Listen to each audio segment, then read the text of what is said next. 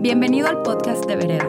Creemos en ser rescatados, ser amados y ser la iglesia. Queremos que en tu día a día puedas encontrar a Dios donde quiera que te encuentres y esperamos que Él te hable a través de este mensaje.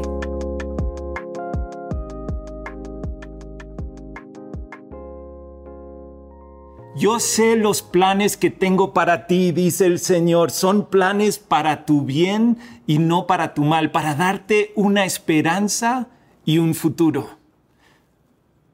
Pero dile eso a la persona que está pasando un tiempo difícil en este momento.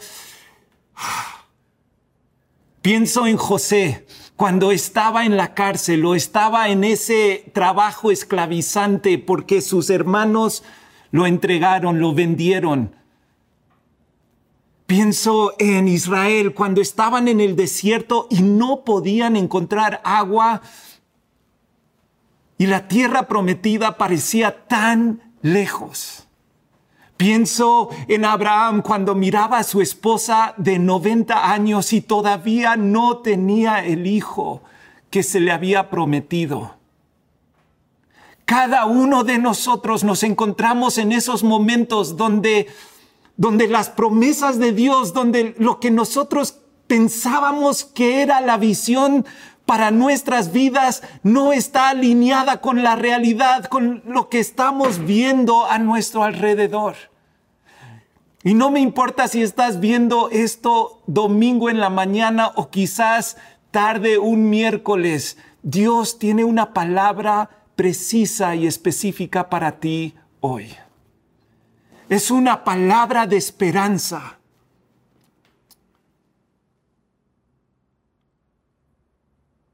El pasaje que estamos a punto de leer, uno de los personajes principales dice esto, yo tenía la esperanza que... Y quizás tú hoy, en este momento, tenías la esperanza que todo iba a cambiar esta vez, que Él no iba a ser como era. O tenías la esperanza que te iban a dar el aumento o ese trabajo que tanto deseabas. O tenías la esperanza que por fin se iba a sanar. Tenías la esperanza que esa persona que tanto amabas te iba a amar de la misma forma. Tenías la esperanza que cuando tu visión no está alineado con la visión de Dios, ahí es donde Dios te quiere encontrar, te quiere despertar. Dios quiere que sueñes otra vez. Quiere que confíes otra vez. Quiere renovar tus fuerzas. Él quiere que vuelvas a construir. Pero para eso Dios tiene que hacer un nuevo despertar en tu vida y en mi vida. Y ese despertar que necesitamos de parte de Dios, yo quiero hablarte de tres cosas que vamos a ver en un pasaje, en un segundo, que es caminar, replantear e invitar a Dios a nuestro proceso. Entonces vamos a orar y vamos a pedir que Dios nos hable a través de su palabra.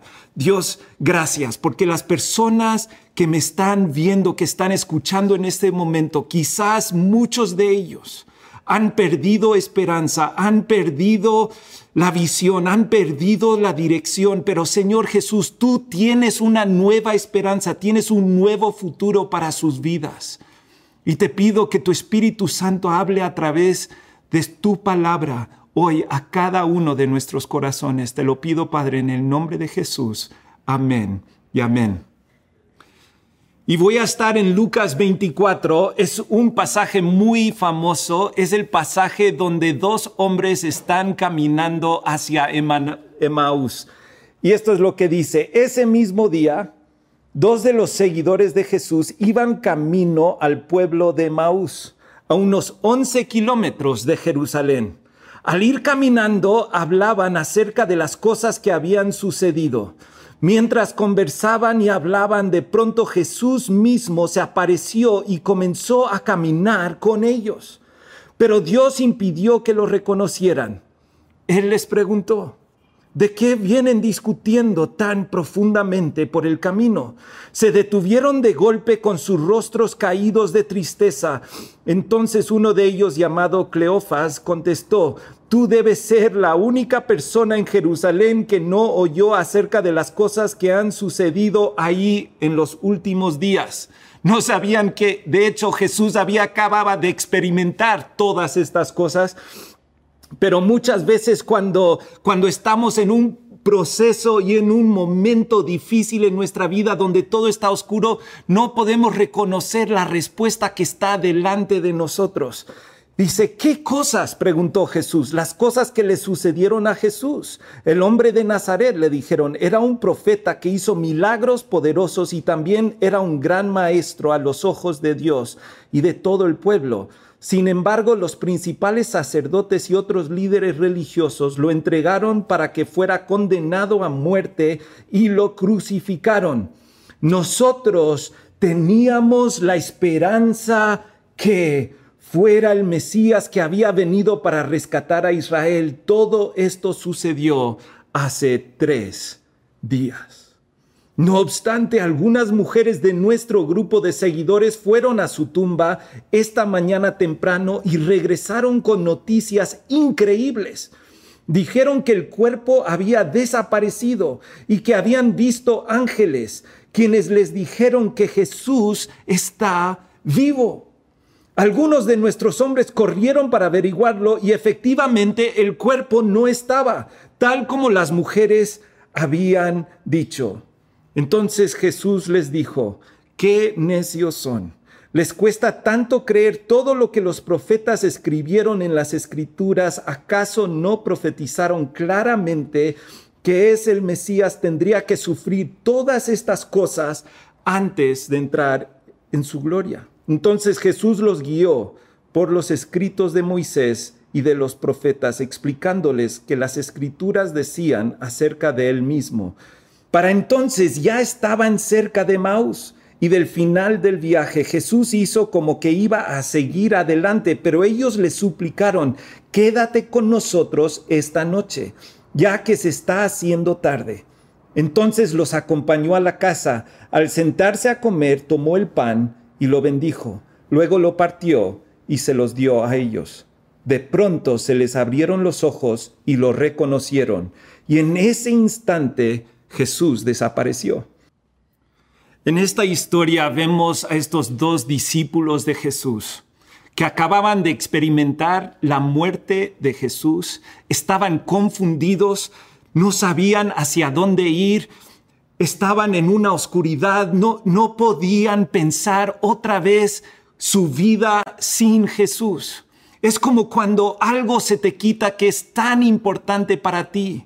Me acuerdo cuando yo perdí mi trabajo que, que me había traído a México. Era como si, si había alguien había arrancado una parte de quién era y, y ya no lo tenía. No sabía muy bien ya que me definía como persona. Y estos dos hombres estaban en esa situación y quizás tú estás en esa situación y lo que Dios tenía que hacer en mi vida fue hacer un nuevo despertar. Y yo sé que en tu vida Dios tiene que hacer también a veces un nuevo despertar dentro de ti. Es, un, es algo que, que empieza a, a nacer desde adentro hacia afuera. Pero nota qué sucede con estos dos hombres. Número uno, vemos que se van caminando. En tu despertar yo he visto en mi propia vida que primero necesito caminar. Sabes, el paso más importante de tu vida es el siguiente paso que tienes que hacer. En, su libro Tiende su cama, el almiral Migraven habla acerca de la importancia de simplemente extender tu cama cuando tú empiezas tu camino, tú empiezas a caminar tomando un paso a la vez, haciendo esas pequeñas cosas que tienes por delante de ti. Estos dos discípulos tenían a Emanús delante de ellos. Es lo único que sabían que podían hacer en ese momento y empezaron a caminar hacia Emanús.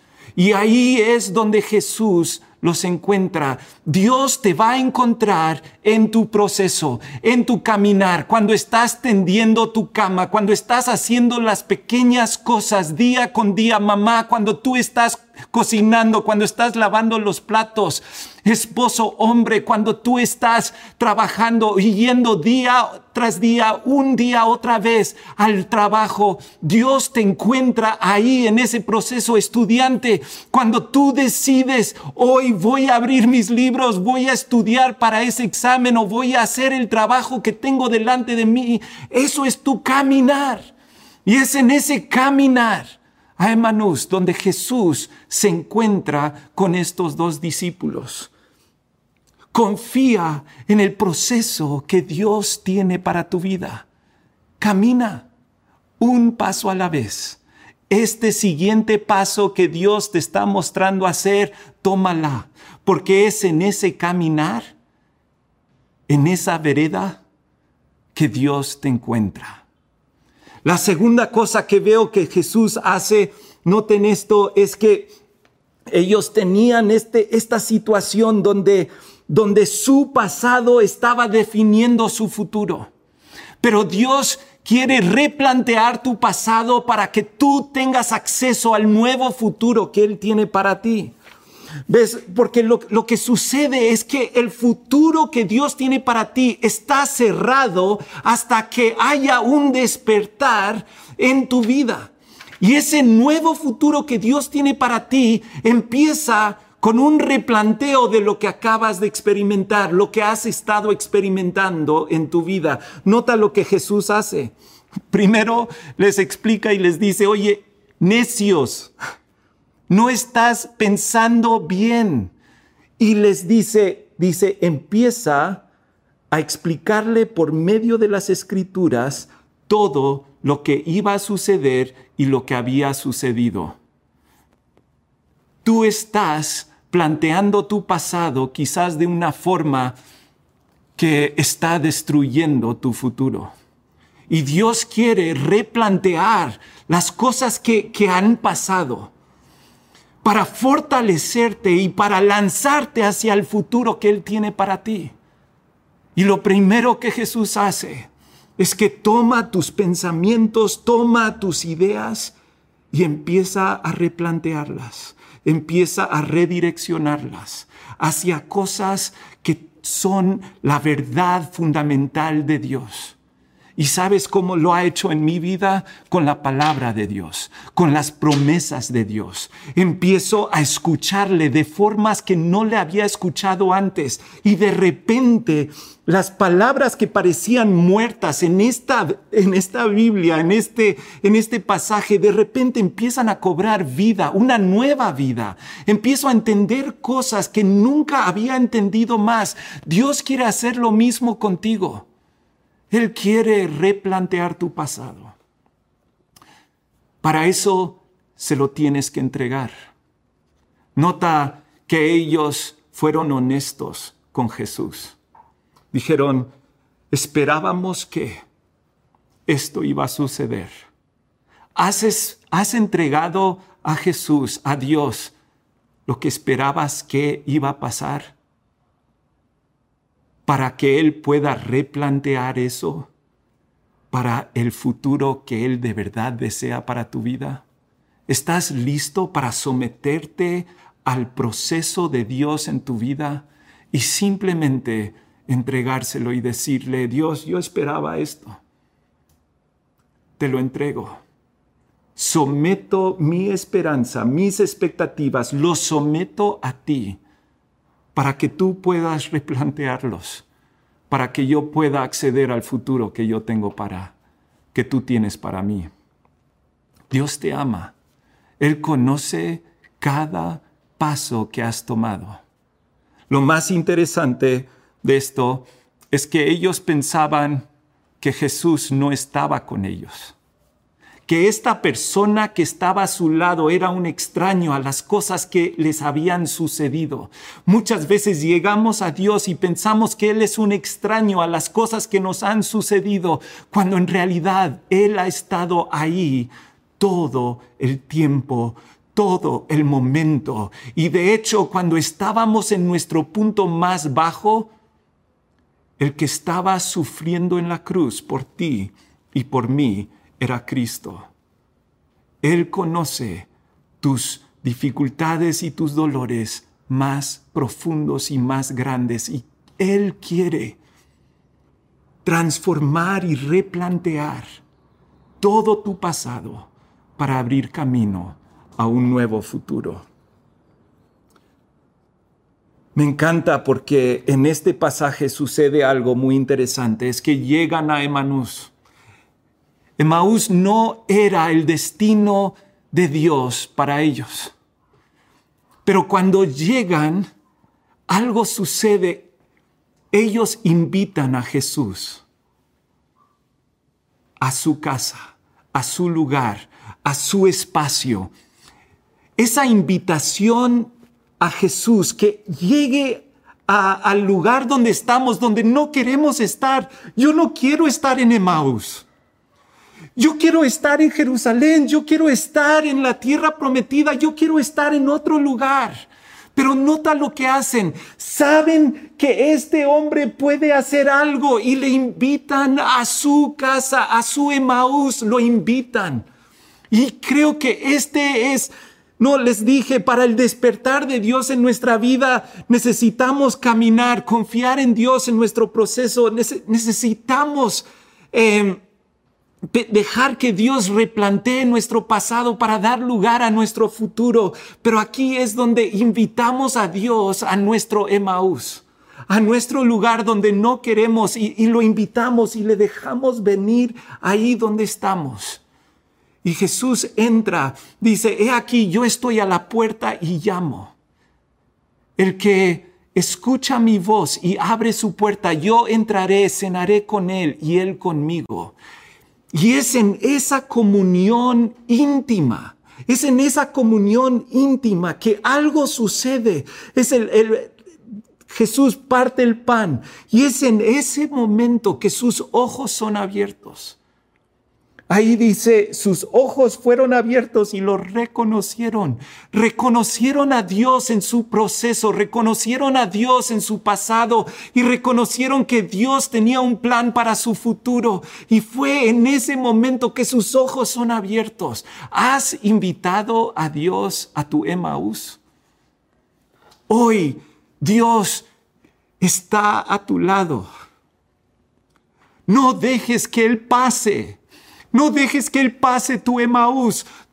Puedes dejarlo pasar y te puedes quedar en ese momento, en ese lugar, en ese destino que nunca has querido estar, que no es el plan de Dios para tu vida, pero no lo dejes pasar. Hoy es el día de salvación, dice el Señor. Invítalo a tu Emaús en este momento. Dile, Dios, tú sabes dónde soy, sabes que lo frustrado que estoy, sabes las dificultades que estoy pasando. Sabes, Señor Jesús, cómo me han rechazado, cómo me han abandonado, cómo me siento completamente defraudado en este momento. Quiero que tú vengas ahora, en este momento, y me salves y vengas a mi Emaús y algo sucede. Algo sucede. Sabes, lo, más interesante, lo que me encanta es que es que Cleofas no estaba solo. Él estaba también con otro discípulo. Él había invitado a otras personas en su caminar también. Entonces, cuando Dios cuando tú estás invitando a Dios, invitas a otras personas a tu vida algo hermoso sucede. Creo que una de las grandes dificultades cuando estamos en esa, situación donde no vemos el final del túnel, no queremos que nadie, no queremos invitar a nadie a nuestro Emaús. Queremos que todos se alejen. Pero es en ese momento de comunión, de comunidad, que Dios empieza a hacer algo hermoso y precioso. Quiero invitarte que no solamente invites a Dios a tu Emaús, sino que también invites a otras personas que, están cerca tuyos, que conocen tu paso, tu proceso. Invítalos también a ellos a tu Emaús, porque es juntos que a veces nuestros ojos son abiertos. Y eso es algo tan importante que creo que personas de mi generación, los jóvenes, ustedes lo entienden perfectamente, saben lo importante que es tener buenos amigos, personas cercanas que estén a tu lado. Pero a veces nosotros los viejos queremos hacerlo todos solos. Y es importante que, cada uno de nosotros invitemos no solamente a Dios, sino a otras personas a nuestra casa de Maús. Y en ese momento sus ojos fueron abiertos. ¿Y sabes qué hicieron? Fueron corriendo a Jerusalén. Fueron corriendo a Jerusalén. Dice, en menos de una hora estaban de regreso en Jerusalén ese camino que te hizo llegar a Emaús, que pareció una eternidad, y, te hizo llegar a donde no querías llegar, en una hora estaban de regreso otra vez en Jerusalén, otra vez con la esperanza, otra vez con su enfoque puesto en el Jesucristo resucitado. Eso es lo que Dios quiere hacer para ti hoy. ¿Estás listo? La semana pasada hicimos comunión, rompimos pan el uno con el otro, tomamos la Santa Cena. Hoy, Cristo quiere que tú camines con Él, que tú dejes que Él replantee tu pasado y que cuando al invitarle a tu Emaús, tú vas a experimentar un despertar, un despertar a nuevos comienzos, un despertar a nuevas fuerzas, un despertar a una nueva esperanza. Y luego ese versículo empieza a tomar un nuevo sentido. Yo sé los planes que tengo para ti. Planes para tu bien y no para tu mal. Planes para darte una esperanza y un futuro. Padre, yo te pido que cada persona que está escuchando esto en este momento sientan el mover de tu Espíritu Santo ahí en su Emaús y que puedan invitarte a su proceso, a su quebranto y vean que el Jesús crucificado no se ha quedado en la cruz, sino ha resucitado. Y con esa resurrección nace nueva esperanza su pasado queda replanteado en el enfoque de la cruz para lanzarles hacia el futuro que tú tienes planeado para ellos y para cada uno de nosotros. Gracias, Padre, por esa esperanza. En el nombre de Jesús. Amén y amén. Esperamos que este mensaje haya aportado mucho a tu vida. Puedes buscarnos en redes sociales como vereda.mx. Gracias por escuchar y te esperamos en nuestros servicios del domingo.